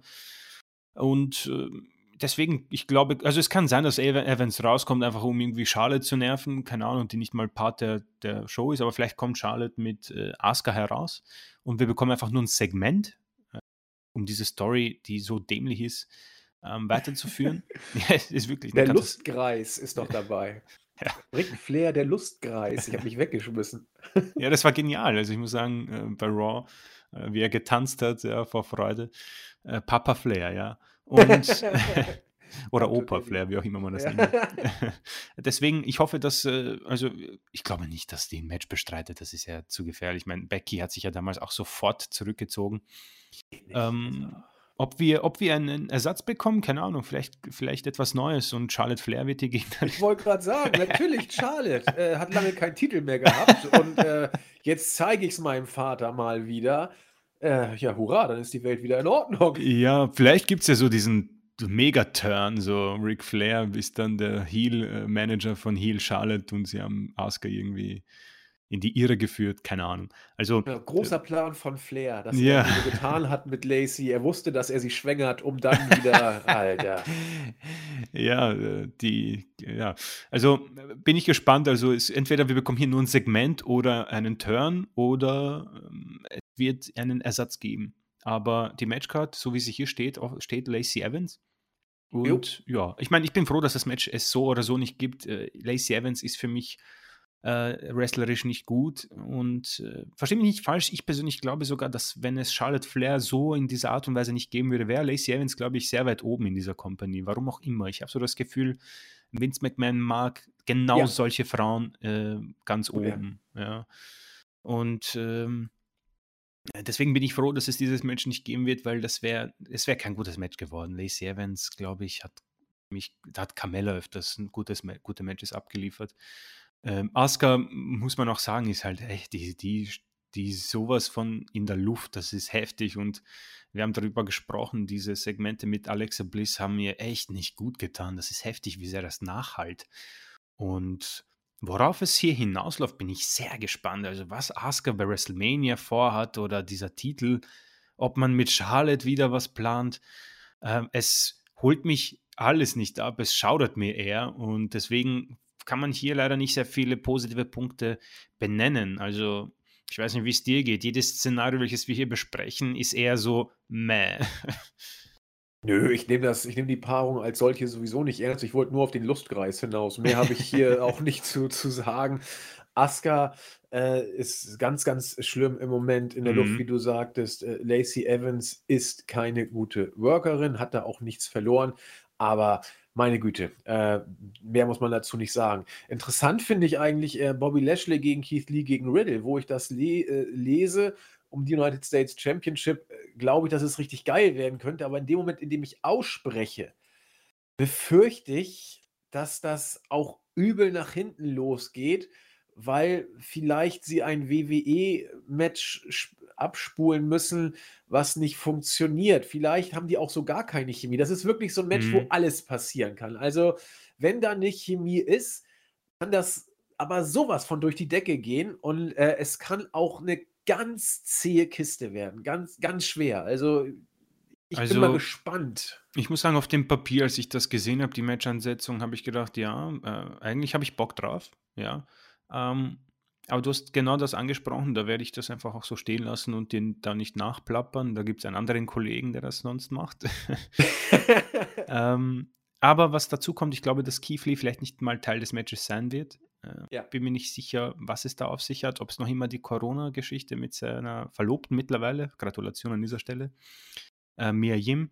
Äh, deswegen ich hätte Bock auf das Triple Threat Match, mehr als ich Bock hätte, glaube ich, auf ein Singles Match zwischen Riddle und Lashley, worauf es wahrscheinlich hinausläuft. Lee war kein Teil der Show und ja, Riddle und Lashley, es kommt darauf an, wie sie es bucken. Ich meine, uns hat Lashley ja in letzter Zeit eigentlich oft positiv überrascht. Seine Regentschaft ist ganz gut, hat Business generell, das haben wir ja eigentlich äh, sehr positiv, auch bei dieser Raw-Ausgabe. Ähm, haben sie, glaube ich, verloren, aber danach dann nochmal unterstrichen, warum sie ähm, quasi das ja, Nonplusultra der Stables im Moment sind.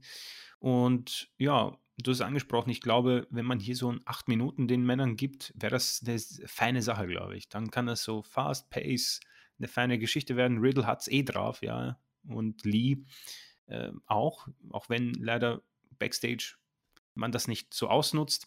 Kommt drauf an, was wir hier bekommen. Also interessanterweise ist die Hälfte der Matchcard noch nicht mal gegeben. Asuka gegen Lacey Evans weiß man nicht, ob stattfindet. Das Triple Threat Match weiß man nicht, ob stattfindet. Wir wissen den Gegner von Roman Reigns nicht. Also äh, vieles, was uns noch überraschen wird. Und vielleicht wird das so diese Show so richtig äh, frisch halten. Man weiß es nicht. Aber ich unterstreiche, was du gesagt hast.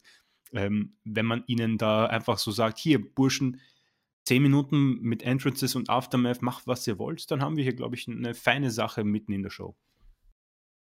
Ja, und dann kommen die Chamber-Matches. Also von mir aus muss da wirklich nicht noch groß was dazukommen. Das nee, wäre nee, nee, von der Matchcard absolut hinreichend, zumal die Chamber-Matches sich ja eh, äh, die, das ist ja nicht mit 20 Minuten Chamber-Match gemacht. Aber also mit Entrances hast du eine Stunde pro Chamber. Ja, ja, das denke ich nämlich auch. Und äh, deswegen passt das schon. Also da muss es nicht noch mehr Matches haben. Ja, das erste Match äh, um die WWE Championship, McIntyre, Styles, Hardy, Orton, Sheamus und Kingston, klingt für mich äh, absolut solide. Also als ob ich die Paarung schon ein paar Mal in der Chamber hatte, so mhm. ungefähr. Ich weiß nicht, wie oft Orton schon in der Chamber, wie oft Sheamus war, wie oft Hardy in der Chamber war. Kofi war ein paar Mal drin. Äh, McIntyre, gut, der jetzt nicht so häufig, aber ähm, der ist jetzt eben als Champion, muss er da herein. Äh, ich, äh, ja, kann nett werden. Also wird ja eh nichts passieren. McIntyre wird den Titel nicht verlieren. Ja, ja, ja. Ich wüsste auch gar nicht. Niemand. Wer soll da gewinnen? Ja, eben. Also Seamus, aber Nein. Seamus wird nicht mehr den Titel tragen. Also, also Seamus darf es nicht werden. Sagen ja. wir es mal so. Ja, Kofi wird ein paar Spots bringen, Jeff Hardy wird sich das Genick hoffentlich wieder nicht brechen. Orton, ich weiß nicht, was Orton in der Chamber soll. Orton macht doch eh nichts. Also der, der, der, der keine Ahnung, was Also irgendwas wird er da vielleicht auch sollen. Seamus und McIntyre wird vielleicht nochmal für das nächste Titelmatch aufgebaut werden und Styles ist da, damit das Ganze irgendwie zusammengehalten wird. Keine Ahnung. Also kann okay werden. Was, was soll man dazu sagen? Ja, also ich gehe mal, also wie gesagt, das ist hier eine deutliche Verteidigung von McIntyre. Ah, Styles will nicht mehr Champion sein. Äh, Hardy wird es nicht werden. Interessanterweise glaube ich, äh, der war vor zwölf Jahren schon in der WWE Elimination Chamber, glaube ich. Ähm, da hat Triple H zur Abwechslung mal einen Titel gewonnen. Ähm, äh, Orton, das Einzige, was ich bei Orton hoffe, dass er der Letzte ist, der reinkommt. Ja. Äh, Seamus ja, eh schon wissen, Kofi Kingston, der Spot Monkey, genauso wie Hardy.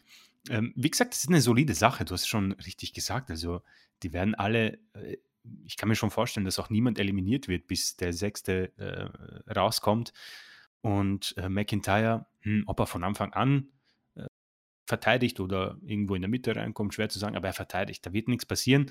Und was ich halt äh, leider hoffe, hoffe sage ich, wovor ich Angst habe, ist, dass irgendwie Orten dominiert und dann auf einmal das Licht ausgeht und der Fiend auftaucht irgendwie unter die Matte und ihn runterzieht und der Orten dadurch eliminiert wird. Und ja, natürlich. Ach du Scheiße. Also ja. darauf habe ich mal gar keinen Bock und ich kann jetzt schon mal versprechen, äh, Damen und Herren, die Review, der, der Paper wird für mich sofort eine Note schlechter bekommen, wenn das genau eintrifft, was ich jetzt gesagt habe. Das kann ich jetzt schon sagen, dann ist die Chamber für mich gestorben. Da kann passieren, was will.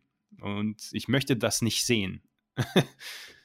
Für mich darf der Feed gar nicht auftauchen. Ja, Alexa auch nicht. Alexa Bliss mit irgendwelchen Gelächter. Lass das, macht das Match durch, gib uns hier ein bisschen Spots, macht was Gescheites draus und äh, super, weil äh, viel muss man hier nicht machen. Die Leute kennen sich aus. McIntyre, Styles, Hardy, Orton, Sheamus, Kingston, die wissen, wie man wrestelt und gibt uns dieses Wrestling-Match und tschüss, lasst uns dann in den Abend zurückgehen oder die Früh, je nachdem, wer den Live-Bericht macht und fertig. Hört's auf mit dieser Geschichte um den Fiend. Falls jemand ja. von der WWE zuhört. Ähm, interessanter ist da vielleicht das zweite Chamber. Oh ja. Jay ja, ja. Uso gegen Kevin Owens, gegen Corbin, Sami Zayn, Cesaro, Daniel Bryan. Äh, pack Corbin raus, ja. lass, das Ganze, lass das Ganze nicht in der Chamber stattfinden. Geil. Und machen äh, Five-Man, äh, Five on Five, so, Five on Five, Schwachsinn. Äh, Five-Way ja, oder so. Triple, Triple Five oder. also machen Five-Way draus, genau. So, genau. Jetzt, äh, kein Fatal Four, Fatal Five, wenn es denn sowas gibt. Und du hast ein richtig geiles Match. Jetzt hast du zwei äh, Wermutstropfen drin. Der eine heißt Corbin, der andere heißt Chamber. Denn eine Chamber lässt kein richtiges Wrestling-Match in dem Sinne zu. Und das ist, das ist wirklich schade, weil, äh, wenn man sich die Namen sonst so anguckt, das, das, das könnte schon, also zum Zungeschnalzen könnte oh, ja. das werden. Ähm, ja, so wird es, glaube ich, trotzdem gut, weil die, die werden da schon ein paar schöne Geschichten erzählen. Also du hast mit Cesaro und Brian Owens, äh, Sami wow. Zayn, äh, hast du Leute, die ein Match führen können und, und richtig gut führen können. Die können auch äh, Owens mitnehmen und, und Jay Uso ist, ist kein Fremdkörper. Der kann auch, äh, wenn du ihm entsprechend die äh, Freiheiten gibst, äh, richtig performen. Und wenn du King Corbin sogar halbwegs solide einsetzt, dann stört auch der nicht in, in so einem Match. also von den Namen und von der, von der Kurzweil ja, wie soll ich sagen, von der Kurzweil Hoffnung in Anführungszeichen, äh, verspricht diese Paarung doch schon ein bisschen was, oder? Oh ja, auf jeden Fall. Wenn ich mir einfach die Paarungen vorstelle, ich meine, ich wüsste nicht, wen ich am liebsten die ersten fünf Minuten sehen wollen würde. Brian gegen Cesaro, Brian gegen Zane, Brian gegen Owens, Owens gegen Zane, äh, wäre auch interessant. Äh, Cesaro gegen Owens.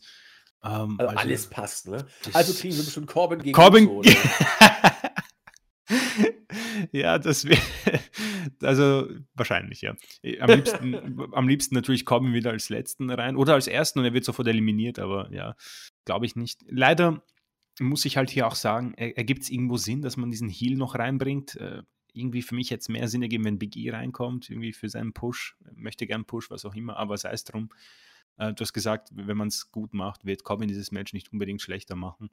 Ähm, aber wow, das sind tolle Namen. Ich muss sagen, ohne mich jetzt weit aus dem Fenster zu lehnen, ich glaube, das ist eines der bestbesetztesten Chamber-Matches aller Zeiten. Ohne Scheiß. Ja. Also kein, äh, kein Big Show oder Kali, äh, kein unnötiger äh, Santino Marella. Äh, das ist super. Also das gefällt mir. Hab richtig Hoffnung und wahrscheinlich wird es äh, dadurch nicht so gut werden, aber wie gesagt, die Hoffnung stirbt zuletzt.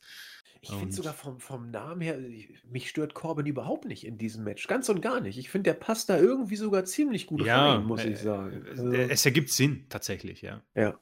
Und ich finde, das wirkt auch, wenn ich mir das erste Chamber mit, das wirkt so abgestanden, so, oh, ja. Es wirkt so 2009 einfach. Oh, ja, muss jetzt nicht. Und ja, du hast ja recht.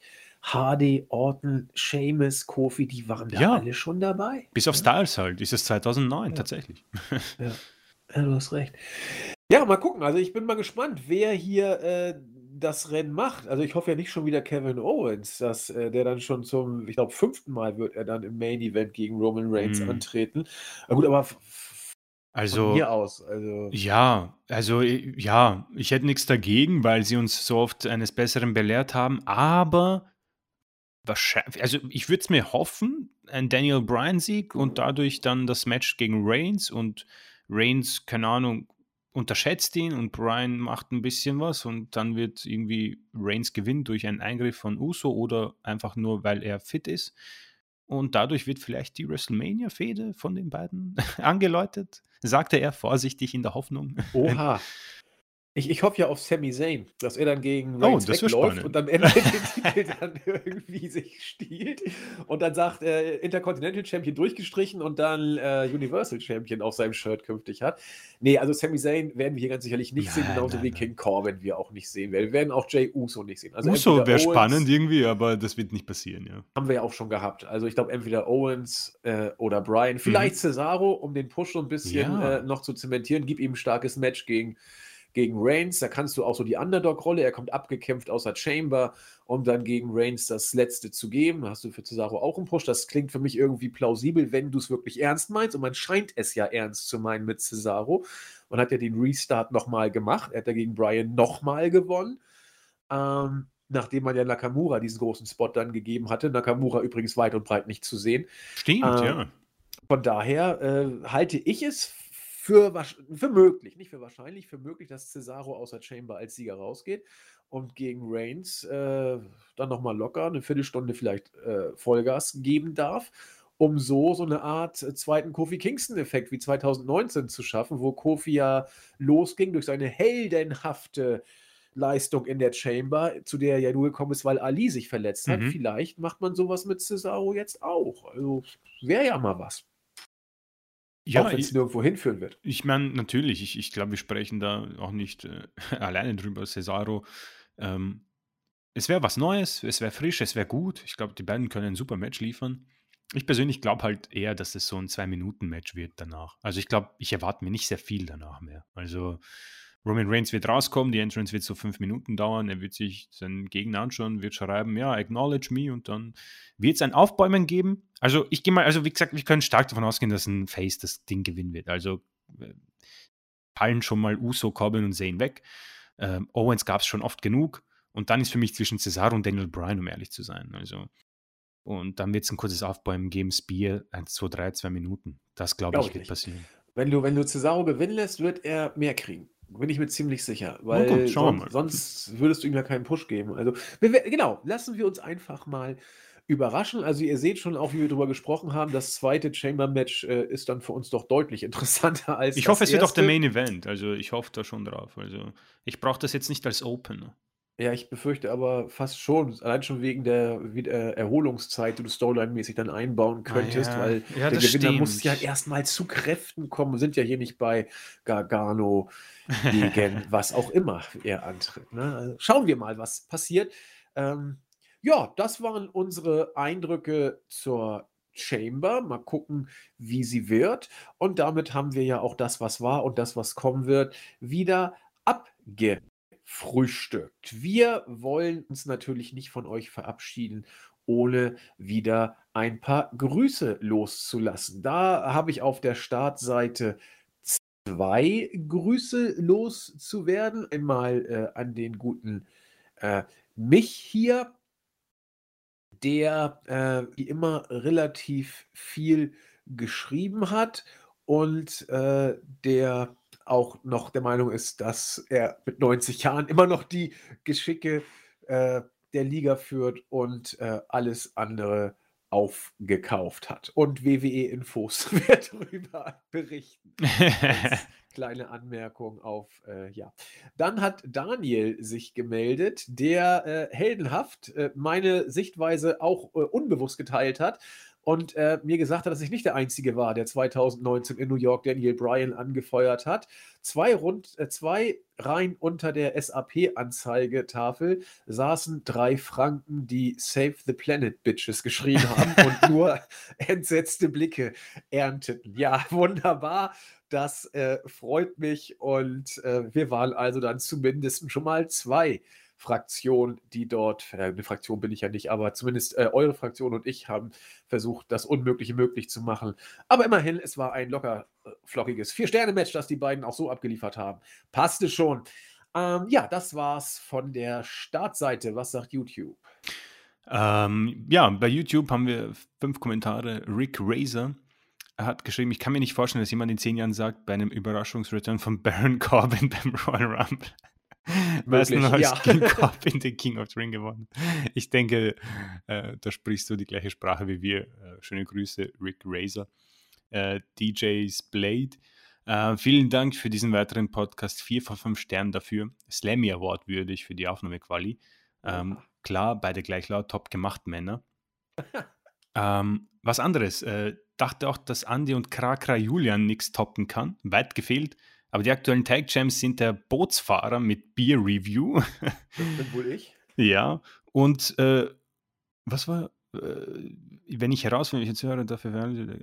Und WLAN vom Nachbar geklaut und pfeifender Heizung oder was ist der lustige Durchzug in der Wohnung, weiß nicht Das, mehr. das, das war ich. Äh, Okay. Ich damals bei Nachbar Ewald, weil ich kein WLAN hatte, habe Ah. ich damals äh, bei ihm äh, WLAN äh, zur Verfügung gestellt bekommen. Er hat es mir angeboten und äh, das Spukschloss war, weil meine Wohnung unten nicht so gut abgedichtet war und dann ab und zu bei der Review dann der Wind pfeifend zu hören war. Ähm, ja, und dein Tag Team Partner offenbar äh, unter Podcast Shooting Superstars dem sonnigen Wien, die Entwicklungsliga von WI. So scheint es. Bekannt für Dann die wird die angenehmste ja Stimme eng, Das Wiens. kann ja nur einer sein. Hoffentlich bleibt er uns noch länger erhalten als Falco, ja? Ähm, und nicht den Erfolg zu Kopf steigen lassen. Ähm, in diesem Sinne, schreibt das in die Kommentare. Ja, vielen Dank. Äh, ein wirklich sehr, sehr netter und schöner Kommentar. Ähm, ich hoffe auch, dass ich es länger mache als Falco. Ja, das hat ein, leider ein sehr schnelles Ende genommen äh, vom guten Mann. Äh, und äh, ich kann beruhigen, im Moment plane ich nicht so schnell wegzugehen. Ähm, Simon Strickle, danke für den Podcast. Ihr habt eine super Chemie und macht, es macht mir jedes Mal Spaß, euch zu lauschen. Zu Raw, das wirkt, ja, äh, zu Raw, das wirkt alles sehr langweilig und wie schon erwähnt, uninspiriert. Ähm, Orton gegen McIntyre wird langsam zu Cena gegen Orton, ja. Ähm, genau, SmackDown wird dagegen deutlich frischer und schaut sich angenehmer. Ich denke, da stimmen wir Ihnen zu. Das ist genauso. Es wirkt wirklich sehr langweilig und faul erzählt, leider. Ähm, auch wenn das Gauntlet-Match gar nicht so schlecht war diese Woche. Äh, Bronco Morales meint, dass wir viel zu optimistisch sind, was die Zukunft der WWE betrifft. Ähm, nach den TV-Verträgen ist Schluss mit dem Reichtum. Ja, ja ähm, schauen wir mal werden wir sehen. Für alle, die noch mehr reinlesen wollen, er hat ein bisschen mehr noch ausführlich gesprochen. Sehr, sehr spannend, habe ich mir durchgelesen. Vielen, vielen Dank dafür. Ähm, bezüglich Andi, hat er was noch für dich hinterlassen? Sprecht den Frank Drebrin oder Drebin mal auf Englisch aus. Eventuell klingelt da was. Ich, um ehrlich zu sein, weiß Bei nicht. Bei mir klingelt ja nichts. Ich habe es mir überlegt. Okay. Wie müsste ich es denn aussprechen? Frank, Frank Dre Drebin? Frank Drebin. Es klingelt nichts. Es ja, nichts klingeln bei mir. Also bitte Bronco Morales ein bisschen ausführen. Und zu guter Letzt, Mr. Rave, äh, ihr erinnert mich irgendwie an Heiko Wasser und Christian Danner. da hast du das, Heiko. Geil. Äh, die hatten auch eine geile Chemie zusammen. Äh, Habe ich ja noch nie gehört. Das ist wirklich. Äh, äh Christian Danner, wieso? Wer, wer ist das, äh, das? Die haben bei uns Formel 1 kommentiert. Formel 1, natürlich, bei RTL, nicht wahr? Ja, genau. So, wer ist jetzt Heiko Was und wer ist Christian Danner? Ja, das, genau, das bleibt so ein bisschen offen. Das also, einer war saumäßig, ich glaube, Christian Danner war der Coole, das war der Experte. Der Experte, Heiko, ja, genau. Heiko war irgendwie der. Heiko war der, der Kai Ebel quasi. Den ersten Boxenstopp. Schnauze, Schnauze, Schnauze. ich glaube, das ist der. Ich weiß jetzt nicht, wer. Also, ich meine, so erinnere okay. ich das noch. Ja, es sendet viele, äh, weckt viele Erinnerungen, muss ich sagen. Ich, ich, ich habe Formel 1 sehr, sehr gern geguckt, muss ich sagen, damals bei RTL. Mittlerweile, glaube ich, hat ja RTL die Rechte verloren, oder? Also, ich bin. Ich weiß es nicht. Seit, seit Schumacher nicht mehr fährt, habe ich nicht mehr geguckt. Okay. Ähm, äh, und noch bei der diesjährigen Road herrscht leider echt ein Tempolimit, ein schlechtes Tempolimit, glaube ich. Ähm, ja, die Road ist im Moment wirklich nicht zu erkennen, da muss ich äh, ihm recht geben. Also viele Grüße, äh, viele Grüße, vielen Dank an eure Grüße. Ähm, und äh, wirklich vielen Dank. Da waren ein paar nette, schöne Kommentare dabei. Das äh, freut mich sehr. Hab ihn, gibt mir immer ein schönes Lächeln ins Gesicht, zaubert mir ein Lächeln ins Gesicht. Äh, vielen, vielen Dank. Ja, das freut mich sehr und ähm, ich bin auch sehr glücklich, dass das bei euch alles gut ankommt, ja. Ähm, das macht natürlich auch Motivation weiterzumachen. Und nächste Woche gibt es auch wieder mal eine Bier-Review. Ich habe das Bier schon gekauft, ein neues, wollen wir mal gucken, wie es schmeckt. Und man muss da ja mal wieder an alte Zeiten. Ja gut, dann, dann, besorge ich auch eins. Dann mache ja, ich gucke mal. Machen wir das. Österreichisches Bier. Ich habe irgendwie, glaube ich, so ein, so ein nördliches geholt, dann passt das ja. Ähm, die Startseite darf, äh, Startseite, die, äh, das Board darf das Board, natürlich, ja, natürlich nicht, äh, nicht, unerwähnt bleiben. Wir müssen da ja auch mal, zumal wir diesmal relativ intensiv da äh, philosophiert haben, erstmal, ähm, hoffentlich spreche ich das richtig aus, Capoeira Nago, habe ich da letztens schon Probleme mit gehabt, der sich ähm, für den Podcast auch bedankt und äh, es auch als unterhaltsam und interessant empfunden hat. Wenn die Weeklies nicht viel hergeben, tun sie leider oftmals nicht, dann muss man in die Hintergründe gehen. Ja, das haben wir gemacht. Die Themenwahl hat ihm gefallen. The Underground äh, bedankt sich auch für den Podcast und hat wie immer sehr ausführlich geschrieben. Er ist auch jemand, der bei jedem Pay-per-View immer sehr ausführliche Reviews bei uns äh, hinterlässt.